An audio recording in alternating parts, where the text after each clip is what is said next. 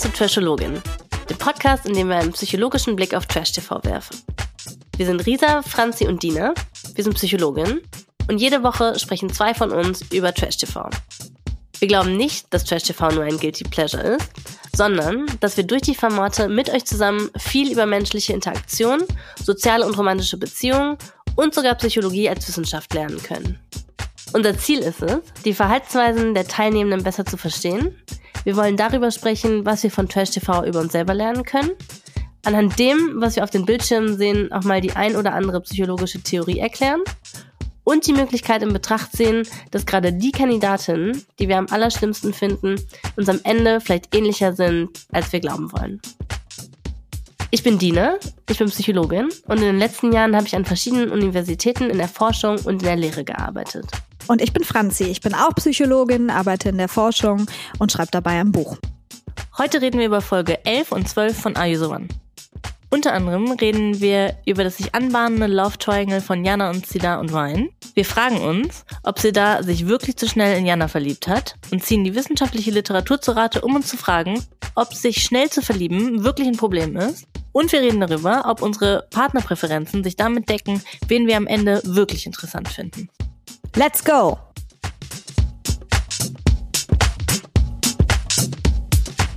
Frohes neues Jahr, Dina. Danke, das wünsche ich dir auch und allen, die zuhören, natürlich auch. Franzi, hast du Neujahresvorsätze? Ja, ich habe zwei. Und zwar der erste ist, dass ähm, ich mir mehr Zeit in der Ruhe gönne. Und der zweite, der ist total gegensätzlich davon. Der ist nämlich, dass wir der erfolgreichste Podcast Deutschlands werden. Zum Glück sind wir überhaupt nicht übermütig. Nö, Quatsch. Aber ich glaube ja ganz fest daran, man muss sowas einfach raushauen und total dran glauben und dann wird das auch. Meinst du? Mhm. Manifestieren ist ja sowieso ein bisschen unser Streitthema. Das ist unser Riesenstreitthema, Dina. Ich glaube, wir sollten da mal eine, eine Folge zu machen, die Pro und Cons auf Manifestieren. Ja, absolut. Also für alle, die zuhören, ich bin ja eine ganz große Freundin des Manifestierens und die Dina, die glaubt da so gar nicht dran. Ich glaube, ich bin der, die Endgegnerin des Manifestierens. Finde ich, ergibt überhaupt keinen Sinn. Ich finde, das ergibt total viel Sinn. Aber wir schreiben uns auf die Liste von den Sonderfolgen, falls es irgendwann mal etwas weniger Formate gibt und uns der Stoff ausgeht. Aber wenn ich mir unseren Kalender so angucke oder wenn ich mir den Trash-Kalender 2024 mal angucke, wird es, glaube ich, nicht passieren. Das Jahr ist nämlich ganz, ganz, ganz gefüllt. Ich glaube, unser Problem ist eher, dass wir uns entscheiden müssen, worüber wir sprechen wollen und worüber wir nicht sprechen wollen. Das stimmt. Und das sind erstmal nur die Formate, von denen wir wissen, dass die kommen. Ich denke, dass es wahrscheinlich ja auch noch dieses Jahr ein paar andere Formate gibt, von denen wir jetzt noch gar nichts wissen. Ja, aber was ist denn ähm, dein das Format, was du unbedingt machen willst dieses Jahr, Dina? Das Sommerhaus. Sommerhaus. Das Sommerhaus. Also ich finde das, das Sommerhaus, ich habe da so eine richtige Hassliebe, denn ich finde es einerseits maximal unangenehm. Ich finde, das sollte es so gar nicht geben. Das ist schrecklich, was da passiert.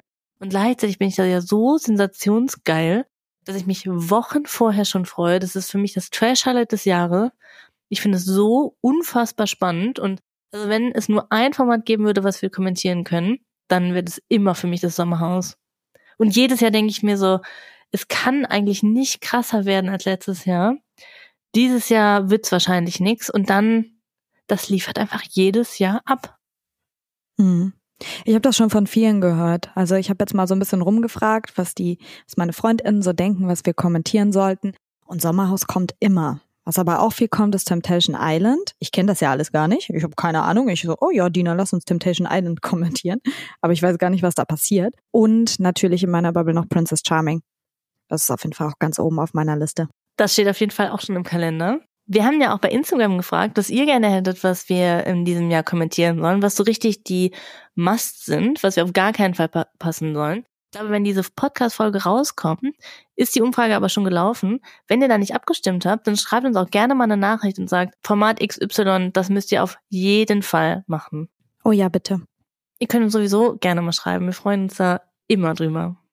Außer es ist fies. Dann schreibt uns nicht. Nee, aber die lieben Nachrichten, die landen dann immer in unserem Chat und dann freuen wir uns einmal alle so ganz doll darüber. Freuen uns riesig. Aber Franzi, wir haben, wir haben wieder viel auf dem Agenda stehen. Ich weiß gar nicht, wie das passiert. Denk mir immer zwischendurch. Auch in der Folge ist jetzt gar nicht so viel passiert. Es wird vielleicht eher eine kurze Podcast-Folge und dann, wenn ich unser Dokument angucke, worüber wir sprechen wollen, dann denke ich, dann ist es schon wieder so lang, dass mir dann immer auffällt, okay, mit dieses Mal fassen wir uns ein bisschen kürzer, das wird schon wieder nichts.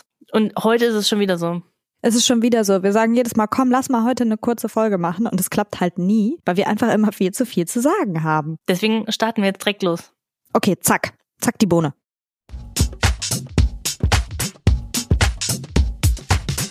Okay, wir starten mit der Folge 11. Die beginnt ja damit, dass der Gerrit und die Thais, die waren ja ein Perfect Match. Und dann hat sich herausgestellt, dass es ein Dreier-Match ist. Und dass in der Folge davor haben wir schon erfahren, dass die Melanie, das andere Perfect Match vom Gerrit ist, die musste dann schon direkt nach Hause fahren. Richtig traurig. Und in dieser Folge am Anfang erfahren wir direkt, dass die Pia das dritte Perfect Match ist. Und das heißt, die muss auch nach Hause fahren. Ich hatte ein bisschen bösen Gedanken, weil ich dachte, vielleicht war es auch ein bisschen Karma. Die Pia war ja nämlich nicht so nett zu Edda, muss man schon sagen. Vielleicht war es jetzt so ein bisschen Karma. Die muss mich nach Hause fahren, kriegt kein Geld, kriegt kein Fame. Bis jetzt hat die auch eine, nicht so ganz abgeräumt im Instagram-Game, ne? Es wird sich wahrscheinlich mit dem Ausscheiden, wird es nochmal sehr abflachen. Einerseits ein bisschen Karma, andererseits tut mir ein bisschen leid. Mir tut das auch leid, aber Dina, was ich nicht verstehe, ist, wieso kriegen die denn gar kein Geld, wenn die ausscheiden?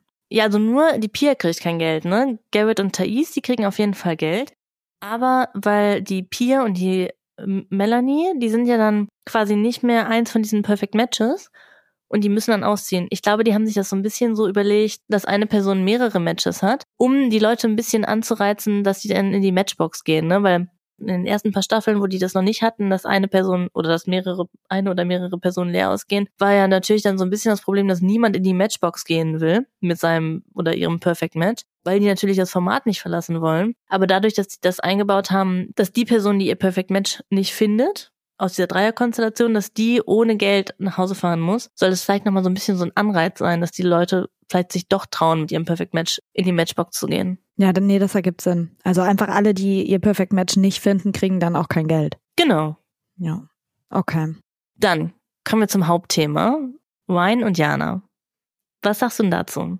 Ja, also ich muss sagen, in der Folge finde ich Ryan und ähm, Jana ja ganz süß. Nochmal zum Hintergrund, ähm, der Ryan der hat ja schon mit vielen Frauen angebandelt. Wir haben schon gesagt, okay, wenn er eine Frau wäre, dann würden wir sagen, der wird rumgereicht. Aber na, na, wir würden das nicht sagen. Der Sandro würde das sagen. Das stimmt. Der Sandro würde das sagen. Wir gesellschaftlich würden sagen, er wird rumgereicht. Ja. Und genau, aber in der Folge find, hat man schon das Gefühl, dass die beiden sich tatsächlich ganz gerne mögen und die zögern das ja auch so ein bisschen raus, mit bis sie sich küssen und man hat das Gefühl, es ist schon irgendwie besonders. Wie siehst du das denn? Ich finde das schon süß mit Ryan und Jana. Ich finde das auch ganz spannend und obwohl natürlich kann ich den Ryan nicht ernst nehmen. Der hatte ja schon eine emotionale Bindung mit jedem. Aber trotzdem finde ich das ganz niedlich. Aber natürlich tut der da mir total leid. Ja, mir auch. Der ist ja auch schon verliebt, ne? Aber ich habe eine ganz klare Hypothese, ne, in dieser ganzen, in diesem ganzen Liebesdreieck. Und zwar bin ich mir eigentlich sicher, Diana hat eigentlich Bock auf den Ryan. Aber die hält sich den Cedar trotzdem offen für den Fall, dass sie doch nicht anders als die anderen ist und für den Fall, dass der Ryan mit ihr doch das gleiche abzieht mit den ganzen Frauen davor. Und einerseits ist es ja aus ihrer Perspektive nicht die dümmste Strategie, denn ich bin ganz sicher, sobald Diana zum Ryan Ja sagt, ist er ganz schnell wieder bei der nächsten. Und andererseits ist es ja so fies für den Cedar. Es tut mir echt leid. Denn so ein, so ein Lückenbüßer zu sein, das ist ja wirklich nicht cool. Und so ein bisschen der Backup-Plan, das ist auch nicht cool. Und das hat er auch ja nicht verdient. Worüber ich total überrascht bin, ist, dass der Cedar so entspannt ist und wie der reagiert hat. Da habe ich mich auch gefragt, ob ich irgendwas nicht mitgekriegt habe. Denn ein paar Folgen davor ist er ja total ausgerastet, nur weil Jana mit jemandem anderen ähm, getanzt hat. Und jetzt ist er ganz entspannt. Ja, ich habe mich auch gefragt, wie das zustande kommt, weil ich hätte ihn da anders eingeschätzt tatsächlich. Ich habe mich schon gefragt, ob er weiß, dass das die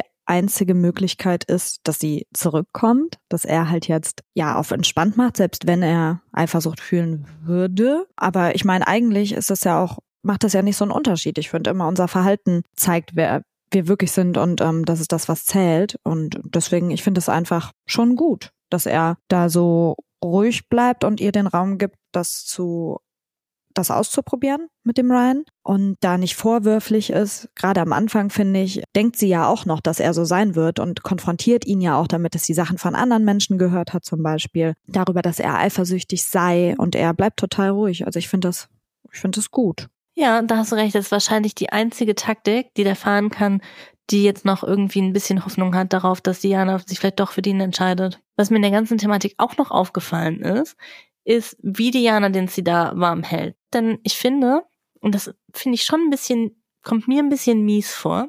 Denn die sagt ja auch zwischendurch, ich kann dir nicht abkaufen, dass du dich verliebt hast. Und wälzt so, dass sie zwischen den Stühlen steht und dass sie sich nicht so richtig entscheiden kann, dass die jetzt eigentlich auch Bock auf Wein hat. Habe ich das Gefühl, dass sie ihm das so versucht in die Schuhe zu schieben, ne? Dadurch, dass sie sagt, dass es eigentlich sein Fehler war, dass er sich so schnell verliebt hat und dass sie ihm nicht vertrauen kann. Und es tut mir total leid für sie da, dass er dadurch vielleicht so das Gefühl kriegt, dass es sein Fehler wäre, dass die Jana jetzt nicht mehr so richtig will. Denn ich denke, dass die halt einfach nur mehr Bock auf Wein hat, aber nicht, noch nicht so richtig die Eier, das so komplett durchzuziehen und sich den Zidar warm halten will und dass sie dem deswegen so ein bisschen versucht einzureden, der Grund, warum ich zweifle, bist du und dass du dich so schnell verliebt hast und nicht, weil ich eigentlich auch total Bock auf Wein habe.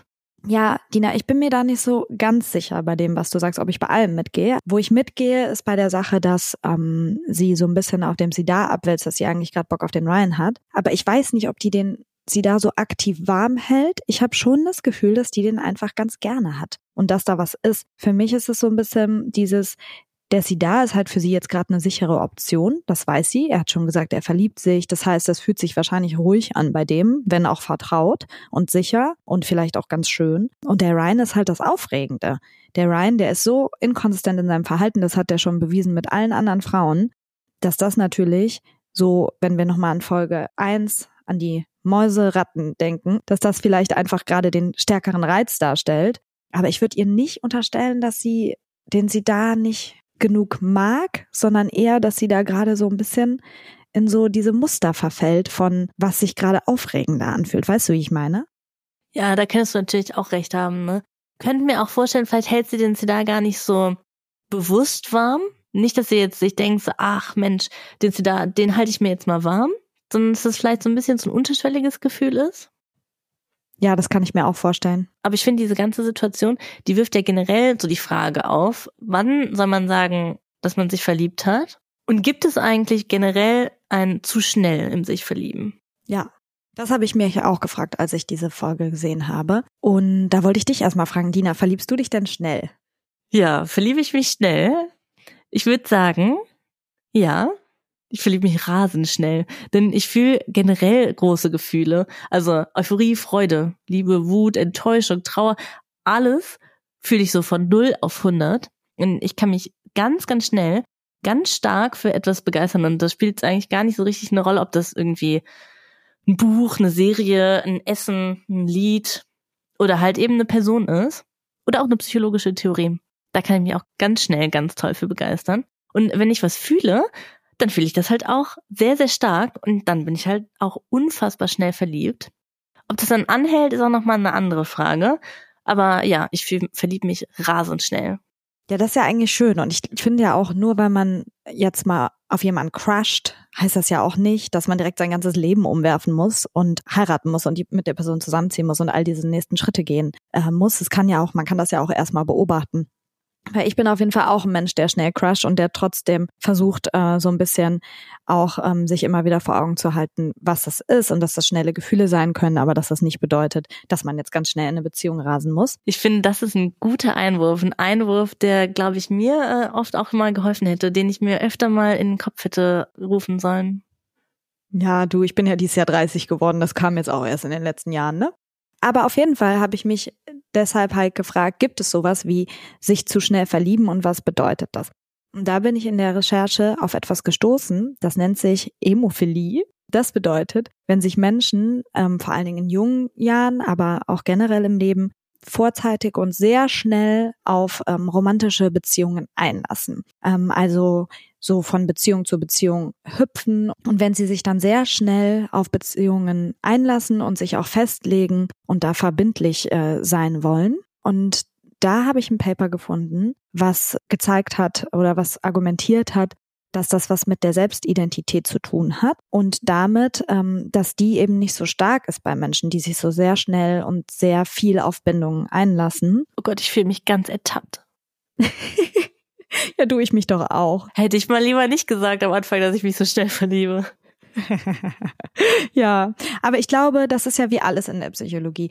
Das ist ja nicht entweder oder. Und natürlich, jetzt reden wir hier über sowas wie Emophilie und das ist ein Label, das ist eine Kategorie und Menschen können das erfüllen, aber eigentlich ist ja alles in der Psychologie ein Spektrum. und wir alle sind da irgendwo.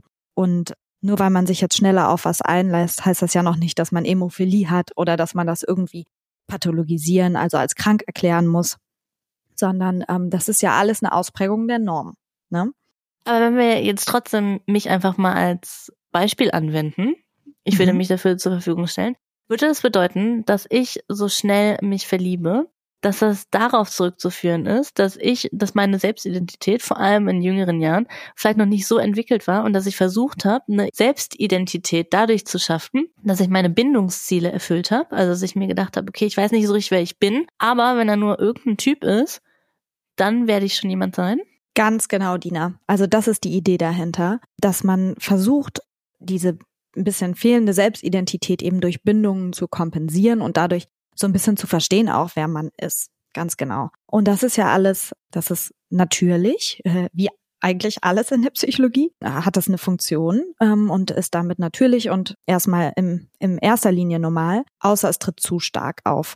Und dann kann das eben auch zu Problemen führen, wie zum Beispiel Menschen, die so sehr schnell von Beziehung zu Beziehung hüpfen, wo das eben so einen extrem hohen Stellenwert im Leben einnimmt die ähm, können nicht so gut unterscheiden zwischen gesunden und ungesunden Menschen. Also zum Beispiel auch Menschen, die nicht so, äh, ihnen eigentlich nicht so gut tun, ähm, die diese, die Charaktereigenschaften der dunklen Triade erfüllen. Kennst du die noch, die dunkle Triade? Wenn ich mich richtig erinnere, Machiavellianismus? Dacht man das auf Deutsch? Ich weiß nur in Englisch Machi Machiavellianism. Ja, ich glaube, das sagt man so. Psychopathie und Narzissmus. Genau, das ist äh, die dunkle Triade. Das sind so drei Charaktereigenschaften, die mit vielem ungesunden, maladaptiven Verhalten assoziiert werden. Und Menschen, die so sehr schnell von Bindung zu Bindung hüpfen, können eben nicht so gut zwischen Menschen unterscheiden, die diese drei Charaktereigenschaften haben und Menschen, die das eher nicht haben. Das heißt, die finden sich oft in ungesunden Bindungen wieder, weil sie da eben nicht so unterscheiden, weil es eben so wichtig ist, in Bindungen zu landen, dass sie sowas auch ganz gerne mal übersehen und dann eher so in emotional missbräuchlichen Mustern landen weil sowas wie eine ganz gesunde Skepsis gegenüber romantischen PartnerInnen einfach fehlt und nicht so gut entwickelt ist. Und da könnte man ja sagen, das ist doch alles total super für die. Die haben ja dann einfach schöne, lange Beziehungen, aber dem ist eben nicht so, weil dieser hohe Stellenwert für Bindung und das dadurch resultierende Verhalten, dass man so schnell von Sachen, von, von Beziehung zu Beziehung auch hüpft, eben dazu führt, dass ähm, die Beziehungen, die man hat, ja auch nicht so stabil sind. Und wir wissen ja, dass lange stabile Beziehungen eher die sind, die uns glücklich machen. Das heißt, Menschen, die so sind, die haben auch mehr Scheidungen zum Beispiel und solche Dinge.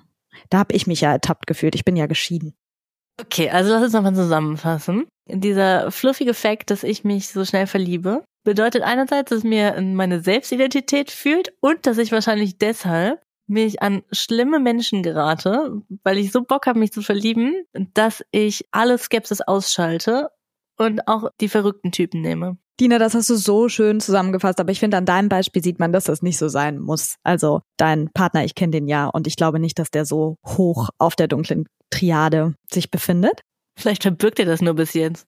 Genau. Und jetzt nochmal, um das ähm, nochmal auf Are You the One anzuwenden, kann man sagen, dass äh, Janas Bauchgefühl da schon irgendwie berechtigt ist, dass es ähm, vielleicht nicht so ein gutes Zeichen ist, dass der sie da so schnell sagt, dass er sich verliebt hat, weil eben Menschen, die das so schnell fühlen, das eben generell schnell fühlen und, und es da eher darum geht, was in sich selbst zu kompensieren als darum, dass die Bindung jetzt eben so ganz einzigartig und toll ist zu der anderen Person und dass es dann eben auch sein kann, dass der sie da sich schnell in jemand anders wieder verliebt oder dass es schnell abflaut nach der Sendung. Aber ich möchte nochmal zu Sidas Verteidigung sagen. Er sagt, und wir glauben ihm das jetzt einfach mal, dass das erst das zweite Mal ist, dass er sich überhaupt verliebt. Das heißt, vielleicht hat er gar nicht so, so welche Muster, sondern findet einfach wirklich Diana ganz toll. Das können wir natürlich nicht wissen. Das nächste Mal, wenn mich jemand fragt, ob ich mich schnell verliebe, sage ich nicht so offen direkt ja. ja, man hat, man kriegt direkt Angst, ne? Total. Vor allem, wenn man das jetzt weiß. Ja, manchmal tut Psychologie auch weh. Vor allen Dingen, wenn man dann so mit sich, also seine eigenen Muster versteht, ist es manchmal so, oh mein Gott, ich bin ja auch überhaupt nicht besonders. Es ist einfach alles so erklärbar, ne? Aber beim Sidar ist ja zum Glück nicht die ganze Skepsis gegenüber der romantischen Partnerin weggegangen, Denn bei der Matching Night, da macht er eine ganz klare Ansage, ne? Das finde ich gut. Weiß ich nicht, ob der es so durchziehen wird, aber zumindest da hat er ja schon mal die Intention, eine klare Ansage zu machen, denn er sagt ja, bis morgen will er eine Entscheidung, der will nicht warm gehalten werden und der versucht da zumindest eine klare Grenze zu setzen. Und das finde ich toll. Das finde ich auch gut. Ansonsten würde ich sagen, das waren für mich schon die Highlights der Folge 11. Was ich mir aber noch aufgeschrieben habe mit mehreren Ausrufezeichen ist Sonnencreme. Denn die Leute sehen alle sehr verbrannt aus. Und nicht alle, aber viele sehen sehr verbrannt aus. Sonnencreme ist ganz, ganz wichtig. Ich möchte jetzt nochmal ganz klar sagen, Sonnencreme in der Wissenschaft, das ist so gut dokumentiert. Ihr müsst jeden Tag selbst drin und, wenn keine Sonne scheint, Lichtschutzfaktor 50 benutzen. Überall. Und die Leute brauchen mehr Sonnencreme. Also das finde ich von der Produktion ein bisschen fahrlässig, ob die dann nicht genug Sonnencreme verteilt haben. Die Leute müssen sich eincremen. Das ist so gefährlich. Das stimmt. Das ist wirklich was, was die Forschung ganz klar aufzeigt, dass Sonnencreme Krebs vorbeugt und einfach total wichtig ist, gerade wenn die Sonne eben scheint. Allerdings. Und damit gehen wir zu Folge 12.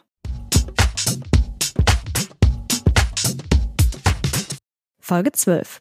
Da habe ich tatsächlich mir einige kleine Sachen ein, äh, aufgeschrieben, aber es gab für mich gar nicht wirklich so ein großes Thema. Wie ging es dir dabei? Ja, so ging es mir auch. Also vor allen Dingen diese Party fand ich halt ganz wild. Über die können wir sehr gerne mal sprechen. Was waren denn deine Gedanken dazu? Meine Gedanken dazu waren, ähm, wow, das geht ab. also die machen da ja wirklich alle ganz wild Party und knutschen rum und twerken und ähm, also erstmal einfach total schön. Und äh, was ich aber auch schön fand, war, dass man gesehen hat, ähm, dass die auch in verschiedenen Geschlechterkonstellationen rumknutschen. Also vor allen Dingen, dass auch die Frauen miteinander rumknutschen. Und das ist ja erstmal was, was zumindest vom Verhalten irgendwie auf eine Art queer ist, ohne dass man irgendwen anders labeln kann in Bezug auf ihre Sexualität. Das möchte ich ganz klar sagen. Aber das hat mich einfach an das Buch äh, denken lassen, was ich gelesen habe von Julia Shaw namens B. Ähm, und da, das fand ich halt super spannend, da hat sie gesagt, dass Sexualität etwas ist, was in der Forschung schon lange als Spektrum definiert wird. Also von Heterosexualität zu Homosexualität. Und dass, wenn man Menschen nach ihrem Verhalten, nach ihren Präferenzen oder auch nach ihren Fantasien fragt, dass die meisten Menschen irgendwo auf diesem Spektrum sind. Und ich finde, das sieht man eben auch ganz gut auf dieser Party, dass da Knutschen zumindest, ohne dass das irgendwas bedeuten muss, auch in verschiedenen äh, Geschlechterkonstellationen geht.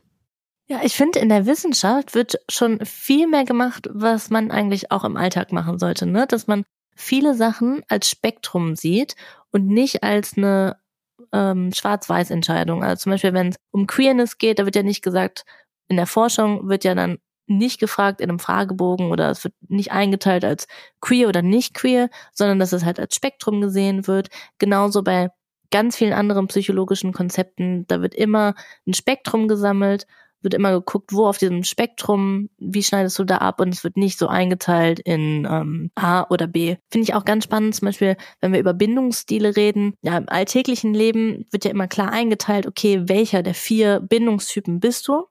Aber in der Wissenschaft wenn man eine Studie über Bindungstypen macht, macht man ja, misst man ja nicht, okay, welcher der vier Typen bist du und dann teilt man die Leute ganz klar daran ein, sondern man misst ja die beiden Dimensionen, aus denen sich diese vier Typen zusammensetzen und guckt sich dann halt die Dimensionen an und nicht die vier Typen. Denn das ist ja auch immer eine Frage, wo ist jetzt der Cut-off-Score? Ab wann bist du Typ 1, ab wann bist du der nächste, der Typ 2? Und ich finde, das sollten wir vielleicht alle im, im alltäglichen Leben auch viel mehr machen, dass wir nicht so klare Kategorien die ganze Zeit benutzen, sondern uns auch überlegen, die meisten Sachen sind einfach ein Spektrum. Ganz genau. Und weißt du, wo ich da auch total oft dran denke, beim Thema Narzissmus? Weil ja heutzutage sagt man ja so ganz schnell, das ist ein Narzisst, das ist eine Narzisstin. Und ähm, ich, so schön ich das auch finde, dass generell psychologische Themen mehr in die Aufmerksamkeit bekommen, ähm, als vielleicht das früher schon der Fall war. So problematisch ist es auch, Menschen als NarzisstInnen einfach so immer zu labeln. Und ich finde, was dem gegenübersteht, ist die Realität, dass wir alle narzisstische Charaktereigenschaften haben, weil es eben ein Spektrum ist, weil es eben einfach eine normale Persönlichkeitsdimension ist. Und deswegen nochmal ganz wichtig zu sagen, pathologischer Narzissmus im Sinne von einer narzisstischen Persönlichkeitsstörung, das ist tatsächlich gar nicht so unglaublich häufig. Da muss man schon, ziemlich stark die Eigenschaften dieser Dimension erfüllen Was aber natürlich nicht bedeutet, dass wir narzisstisches Verhalten äh, nicht auch ähm, beschreiben können und sagen können, da hat sich eine Person eben narzisstisch verhalten. Aber das heißt nicht, dass die Person jetzt automatisch ein Narzisst, eine Narzisstin ist. Finde ich auf jeden Fall ist äh, ähnlich zu dem oder das passt zu dem, was du gesagt hast im Sinne von, da sind wir auch so ganz schnell bei Kategorien, bei Dingen, die eigentlich natürliche Dimensionen sind. Ist natürlich ja andererseits aber auch viel einfacher, ne? wenn man in Kategorien denken kann, wenn man Sachen in Schublade stecken kann, das macht das Leben ja auch viel, viel einfacher, ne? Ist ja auch eine ganz natürliche Sache. Ja, voll. Aber wir sollten uns, glaube ich, in Erinnerung rufen, oft ist es besser, Nuancen zu sehen. Dina, ist dir sonst noch was aufgefallen? Ähm, ja, der ba Martin ist wieder maximal unangenehm aufgefallen. So viele Küsse habe ich nach im Club nach zwei Stunden gesammelt. Da denkt man sich auch, ach Martin, es ist ein, es ist wirklich maximal unangenehm. Ich hoffe, dass er ganz viele nette Sachen auch sagt und die uns einfach nicht gezeigt werden. Ich hoffe, da hat man sich gedacht, den Martin, den machen wir jetzt einfach, den schneiden wir als Bad Guy, hat alle tollen Sachen von ihm rausgeschnitten. Denn man sieht leider nicht viel von ihm. Und das, was man sieht, ist maximal unangenehm. Das ist mir noch aufgefallen. Dann, ich bin eigentlich schon direkt bei der Matchbox, bei der Matchbox, wer in die Matchbox geht. Dann lass uns doch über die Matchbox reden, Dina. Ja, da sind auf jeden Fall Sina und Sandro drin. Und das kann ich schon vielleicht ein bisschen sehen. Mhm. Zumindest vom Äußerlichen. Wir haben von beiden ja noch nicht so viel mitgekriegt, muss ich sagen. Aber was so, so die äußere Erscheinung angeht, da könnte ich mir schon, das sehe ich irgendwie. Mhm, ich sehe das auch. Ich kann das gar nicht glauben, dass wir von den beiden noch so wenig gesehen haben, weil am Anfang waren ja alle so super interessiert an der Sina. Weißt du noch die erste Folge? Mhm. Ich verstehe das gar nicht, warum die so wenig gezeigt wird. Ich habe ja eine ganz klare Hypothese, denn der Ryan hat ja schon angedeutet, dass er Bock hat auf die Sina, schon am Anfang.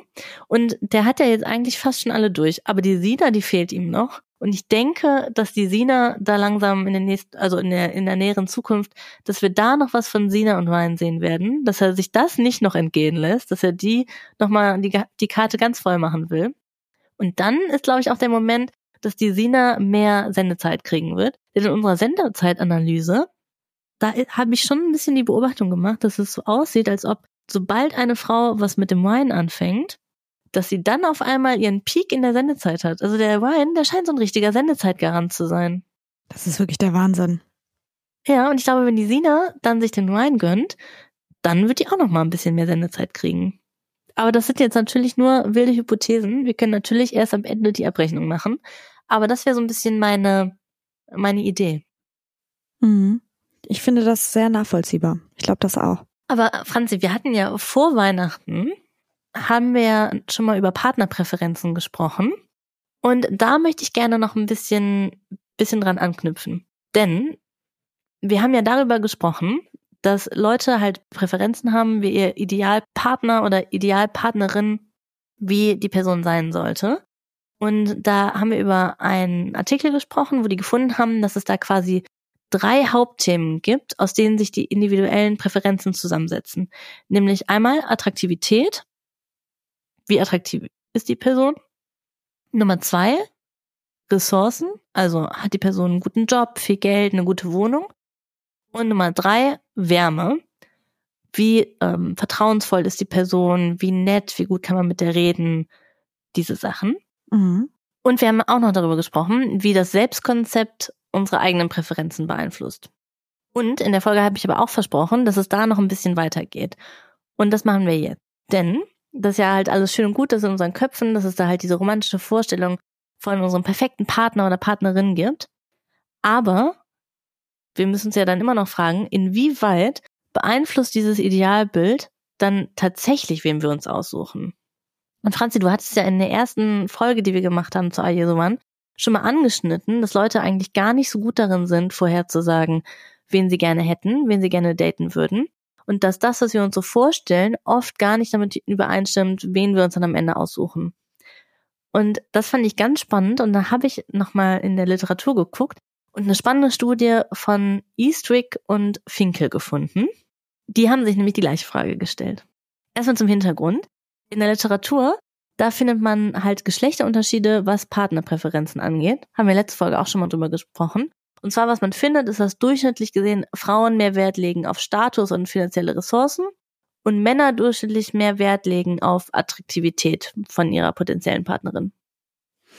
Darf ich da kurz was einwerfen? Unbedingt. Ich finde, wir müssen das nämlich kritisch sehen. Genau, wir müssen das kritisch sehen und was ich da mal gelesen habe, ist, dass sich das umdreht, wenn Frauen mehr Status und Geld und Macht haben. Dann legen die nämlich auch mehr Wert auf Attraktivität. Spannend, oder? Total spannend. Macht auch total Sinn für mich. Mhm, sorry. Nee, finde ich gut, dass du das einwirfst. Ich finde so diese, diese ganzen geschlechterstereotypischen Sachen in der Vorstellung, die muss man immer hinterfragen. Und oft, da haben wir ja auch schon oft drüber gesprochen, oft wird das so durch Evolutionspsychologie erklärt und dass das alles zurückzuführen ist auf damals die Steinzeitmenschen in ihrem in ihrer Höhle und dass das alles noch von von damals in uns drin hängt. Da stimme ich einfach überhaupt nicht zu. Das macht für mich wenig Sinn und ich glaube für uns beide ist es eher überzeugend, dass ja schon auch so soziale Rollen und soziale Erwartungen, dass die ja ganz klar auch beeinflussen, worauf wir im anderen Geschlecht achten. Da werden wir auf jeden Fall auch nochmal ganz in Ruhe nochmal drauf eingehen. Aber für die, für dieses Paper jetzt nehmen wir das halt einfach, müssen wir es jetzt einfach mal so hinnehmen. Diese Geschlechterunterschiede, die findet man. Und da fragt man sich, wenn das halt das Idealbild ist, was Männer und Frauen haben, inwieweit stimmt das dann damit überein, was Menschen tatsächlich toll finden? Und die haben das folgendermaßen untersucht. Die haben 163 Studierende zu so Speed-Dating-Events eingeladen. Das klingt jetzt erstmal nicht nach vielen Versuchspersonen, sind auch nicht so viele Versuchspersonen, aber die haben mehrere Messungen danach und davor durchgeführt und ja, so viele Leute über so einen langen Zeitraum zu behalten, ist auch nicht so, so leicht. Und die hatten aber, genau, 163 Studierende. Und so ein paar Tage vorher, zwischen drei und 13 Tagen vor dem Event, haben die Versuchsteilnehmenden einen ersten Fragebogen ausgefüllt und die mussten ausfüllen, wie ihr idealer Partner oder Partnerin sein soll. Und natürlich auch hier auf den Dimensionen, die wir schon kennen, Attraktivität, Ressourcen und Wärme. Und diese Speed-Dating-Events, die gingen dann jeweils so ungefähr zwei Stunden. Es gab keinen Alkohol. Und die haben in ihrem Artikel auch ganz süß beschrieben, ähm, dass dadurch, dass es mehrere Events waren, die halt auch ganz äh, gut darauf geachtet haben, dass da alles gleich bleibt und dass sie immer das gleiche Licht hatten und äh, immer versucht haben, es gleich elegant zu halten. Und das, das fand ich ganz niedlich, denn äh, ich würde dir auch sagen, ich würde mich auch, glaube ich, da einordnen als experimentelle Psychologe. Und ich finde es einfach toll, wenn Leute so tolle Experimente machen. Und ich weiß ja selber, was das für eine Arbeit ist, darauf zu achten, dass wirklich alles immer gleich bleibt. Ne? Deswegen ist mir das aufgefallen, fand ich ganz niedlich, dass sie ähm, noch geschrieben haben, dass sie das überall gleich elegant gehalten haben. Aber auf jeden Fall, auf den Events, da wurde dann durchgespeeddatet. Jeweils vier Minuten. Insgesamt zwischen neun und dreizehn Dates hatten alle.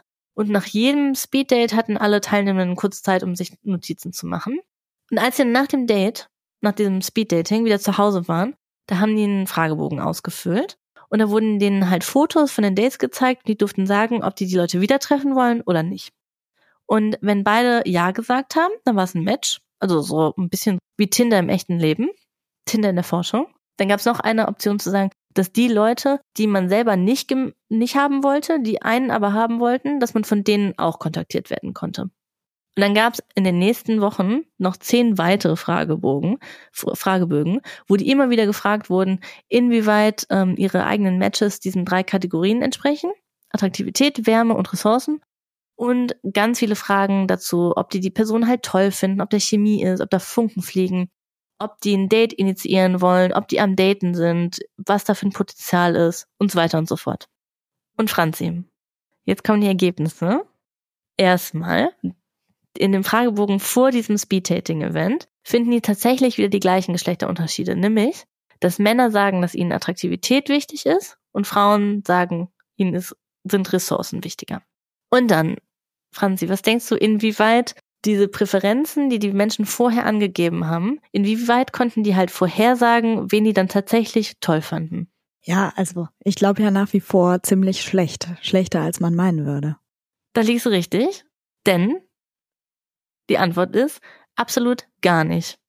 Das, was die Leute vorher angegeben hatte, hatten dann am Ende absolut gar nichts damit zu tun, wen die toll fanden, wen die treffen wollten, mit dem, mit wem sich was entwickelt hat und mit wem nicht. Ist das nicht spannend? Und da haben die auch dann ganz, also die Schlussfolgerung war dann auch nochmal ganz klar. Menschen fehlt einfach völlig die Introspektion, was ihr eigenes Verhalten und ihre Einschätzung von anderen Menschen tatsächlich beeinflusst. Mhm. In vielen Lebenslagen und so auch beim Dating. Ja, total. Ich glaube mir auch, Dina. Ja, völlig. Also Menschen sind ja einfach generell relativ schlecht darin, sich selber einzuschätzen. Und die haben in einem Artikel auch noch von einer anderen Studie berichtet, in der Menschen einen Film ansehen mussten. Und bei einer Gruppe von ähm, Versuchspersonen haben die neben dem Film so eine Kettensäge laufen lassen. Und da haben die Versuchspersonen danach gesagt, dass sie den Film schlechter bewertet haben, weil die Kettensäge daneben lief. Aber tatsächlich haben die den Film genauso bewertet wie eine andere Gruppe von Versuchspersonen, weil die den gleichen Film gesehen haben, aber da lief überhaupt keine Kettensäge. Das ist so witzig, oder? Total. Menschen sind wirklich schlecht darin, sich selber einzuschätzen. Und wir wissen selber nicht genau, was wir eigentlich wollen. Ja, und der Witz ist halt, dass wir die ganze Zeit denken, dass wir so gut sind darin, uns selber einzuschätzen. Ne? Mhm, total. Aber die gleichen Forschenden, die haben ein paar Jahre später noch mal eine andere Studie gemacht. Und zwar haben die die mit Alice Eagley gemacht. Oh, Eagley, die lieben wir. Die lieben wir. Und da ist mir auch noch mal eingefallen, als ich den Namen gelesen habe, dass die ja Special Guest war auf der Konferenz, auf der wir beide uns kennengelernt haben. Das ist so schön, oder? Ja, also. Weißt du es noch? Ja, das ist so eine tolle Frau. Das ist so eine Forscherin aus den USA, die die äh, Genderforschung ganz maßgeblich mit beeinflusst hat äh, und ganz ähm, funda also oder Modelle aufgestellt hat, die jetzt überall überall benutzt werden. Und die ist halt über 80, die Frau. Und die fährt immer noch die ganze Zeit mit ihrem Mann auf Konferenzen mit dem Bob. Der kommt dann mit. Es ist total herrlich. Und die kann einfach nicht aufhören zu forschen. Und dann manchmal geht's der auch gar nicht so gut, aber das, das ist der total egal. Die müsste längst im Rente sein, aber die ist immer noch dran. Die hat so einen Drive, die ist so motiviert und die lebt für die Forschung. Die lebt tatsächlich für die Forschung und die hat etwas Ähnliches gemacht oder es geht in die gleiche Richtung, was du direkt schon am Anfang uns ähm, berichtet hast. Denn die haben sich mit dir zusammengetan, haben eine Reihe von, Forsch von von Studien gemacht und sich nämlich auch nochmal die Geschlechterunterschiede, was die Attraktivitätspräferenz angeht, angeschaut. Und was sie da gefunden haben, ist, dass es zwar bei der expliziten Präferenz Geschlechterunterschiede gibt, aber nicht bei der impliziten. Also das heißt, wenn man explizit fragt, wie wichtig ist die Attraktivität, dann sagen Männer, ist es ihnen wichtiger als Frauen. Aber wenn du das implizit misst, und das machen in der in der Psychologie oft halt dadurch, dass man ähm, so Sortieraufgaben hat, wo man halt die Reaktionszeit äh, testet. Und dass wenn man das so halt macht, wenn man es implizit misst, dass es da überhaupt keine Geschlechterunterschiede mehr gibt. Und ich finde, das ist auch wieder so ein bisschen so ein kleiner Hinweis darauf, dass diese ganzen Unterschiede, die uns so oft als biologische Unterschiede verkauft werden, die aus der Steinzeit kommen, dass die vielleicht doch nicht wirklich so biologisch sind, sondern doch vielleicht eher sozial erwünschtes Verhalten von Männern und Frauen zeigen. Fand ich spannend. Ganz, ganz definitiv. Weil sonst wäre das ja, ähm, würden, müssten die sich ja auch bei den impliziten Messungen eben unterscheiden. Also bei den Messungen, wo die gar nicht so bewusst steuern, wie die sich verhalten, sondern eben sowas wie Reaktionszeiten. Das passiert ja ganz unbewusst, ne? Dann bin ich mal gespannt, weil die weil die Jana sagt ja auch, dass der Ryan eigentlich ihr Typ ist, aber jetzt gerade habe ich das Gefühl, sie kommt überhaupt nicht vom Sidar los. Wir sind mal gespannt, ob das bei der auch so ist. Spannend, dass du das so siehst. Ich glaube, ich habe bei der Jana total das Gefühl, dass die eigentlich mit dem Sidar schon völlig abgeschlossen hat und dass die im Kopf schon völlig beim Ryan ist. Aber ich liebe das, wenn wir Sachen unterschiedlich einschätzen. Mal gucken, wie sich das jetzt weiterentwickelt. Ja, ich liebe das auch. Ähm, und vielleicht romantisiere ich auch einfach nur Sida und Jana, weil ich einfach denke, ach, die sind ja eigentlich, da war viel Gutes. Vielleicht bin ich auch nur ein bisschen zu hart zu Jana. Wir werden das sehen in den nächsten Wochen. Für heute würde ich sagen, beenden wir die Folge. Abschließend wollen wir auch nochmal sagen, wir freuen uns riesig darüber, wenn ihr uns fünf Sterne bei Spotify und Apple Podcasts gebt, einen Daumen nach oben bei Podimo und unbedingt auf Abonnieren klickt, denn dadurch kommen wir in die Charts, wir werden dann noch mehr Leuten angezeigt und es macht uns sehr, sehr froh. Außerdem folgt uns unbedingt bei Instagram und auch bei TikTok, denn da veröffentlichen wir Datenanalysen zu Trash TV und auch zu den Formaten, über die wir im Podcast nicht sprechen, zum Beispiel Vosshaus Rampensau und ab dem 19. auch Ich bin ein Star, holt mich hier raus. Und ihr könnt uns auch gerne eine Nachricht schreiben, sagt uns, was ihr denkt, ob ihr alles ganz anders seht als wir. Vielleicht auch etwas, war im Podcast auch etwas unklar und ihr möchtet nochmal, dass wir das genau erklären. Oder ihr habt zum Beispiel auch eine explizite Frage, zum Beispiel, warum ist Wein so unfassbar sprunghaft? Das wissen wir natürlich nicht. Wir sind ja keine Gedankenleserin. Aber das hält uns natürlich nicht davon ab, ganz ausgiebig zu spekulieren. Franzi, mhm. damit bis zum nächsten Mal. Bis zum nächsten Mal, Dina. Mach's gut. Das war Trashologin. Alle Aussagen in diesem Podcast sind nur unsere persönlichen Meinungen, die auf kurzen Fernsehausschnitten basieren.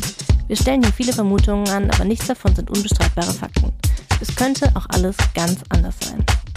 In der Psychotherapie kann man keine Ferndiagnosen stellen. Deswegen ist auch nichts, was wir hier sagen, einer Diagnose gleichzusetzen. Wir geben in unserem Podcast manchmal Tipps und Ideen, was ihr ausprobieren könnt, aber der Podcast ist keine psychologische Beratung und wenn ihr das Gefühl habt, ihr braucht psychologische Unterstützung oder Psychotherapie, dann ruft bei der Terminservicestelle 116 117 an.